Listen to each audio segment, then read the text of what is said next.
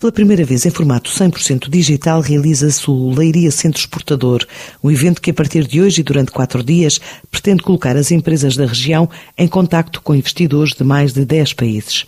A presença de agências internacionais fora do domínio lusófono é apresentada como novidade deste ano pelos organizadores. É o que adianta Paulo Lopes, o presidente da direção da API, a Associação da Ação para a Internacionalização. Na componente das reuniões já temos cerca de 30 empresas registadas nas reuniões B2B com agências de investimento estrangeiras, e isto é uma novidade do Leiria Centro Exportador 21. Portanto, neste momento já são mais de 100 reuniões que estão agendadas e que vão decorrer durante uh, os quatro dias do Leiria Centro Exportador. Portanto, temos o dia BizDocs, o dia, o dia Flag, o dia Opel e o dia AAPI.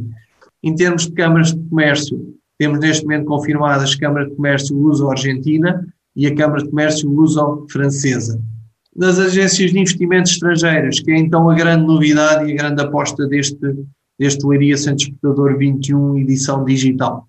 Nós temos então agências de investimento da Holanda, da Polónia, do Chile, Áustria, Macedónia e mais recentemente da Croácia. É outra agência de investimento que se juntou a nós mais recentemente, que é algo completamente inovador. Nós não temos conhecimento que alguma vez se tenha feito algo deste género na região ou sequer em Portugal e que é de grande valor e que foi de facto um esforço grande da nossa equipa a contactar estas entidades, a explicar o que é que nós queríamos fazer e a conseguir que as mesmas uh, aderissem ao evento. Uma panóplia de conferências, convidados especializados, encontros B2B, reuniões temáticas, tendo no horizonte a internacionalização do negócio, que no entender de Nuno Morgado, o cofundador e CEO desta associação, revela a capacidade de reação do tecido empresarial face à realidade que o país atravessa. Esta capacidade capacidade de adaptação que nós temos muito rápida à tendência, mas também à visão que nós temos daquilo que o mercado tem para dar e que nós conseguimos